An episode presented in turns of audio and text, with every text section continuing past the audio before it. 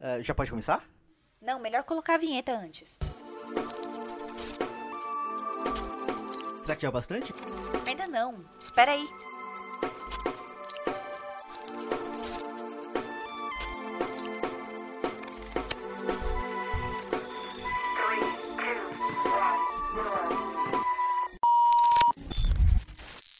Será que já deu tempo de tocar a vinheta? Acho que sim, mas será que tem alguém depois de 15 segundos de vinheta? Ah, claro que tem. Se superaram o fato de que o nome tá escrito com M e não com N, a vinheta é o de menos. Ah, então bora. Olá, ouvinte, tudo bem com você? Oi, ouvinte!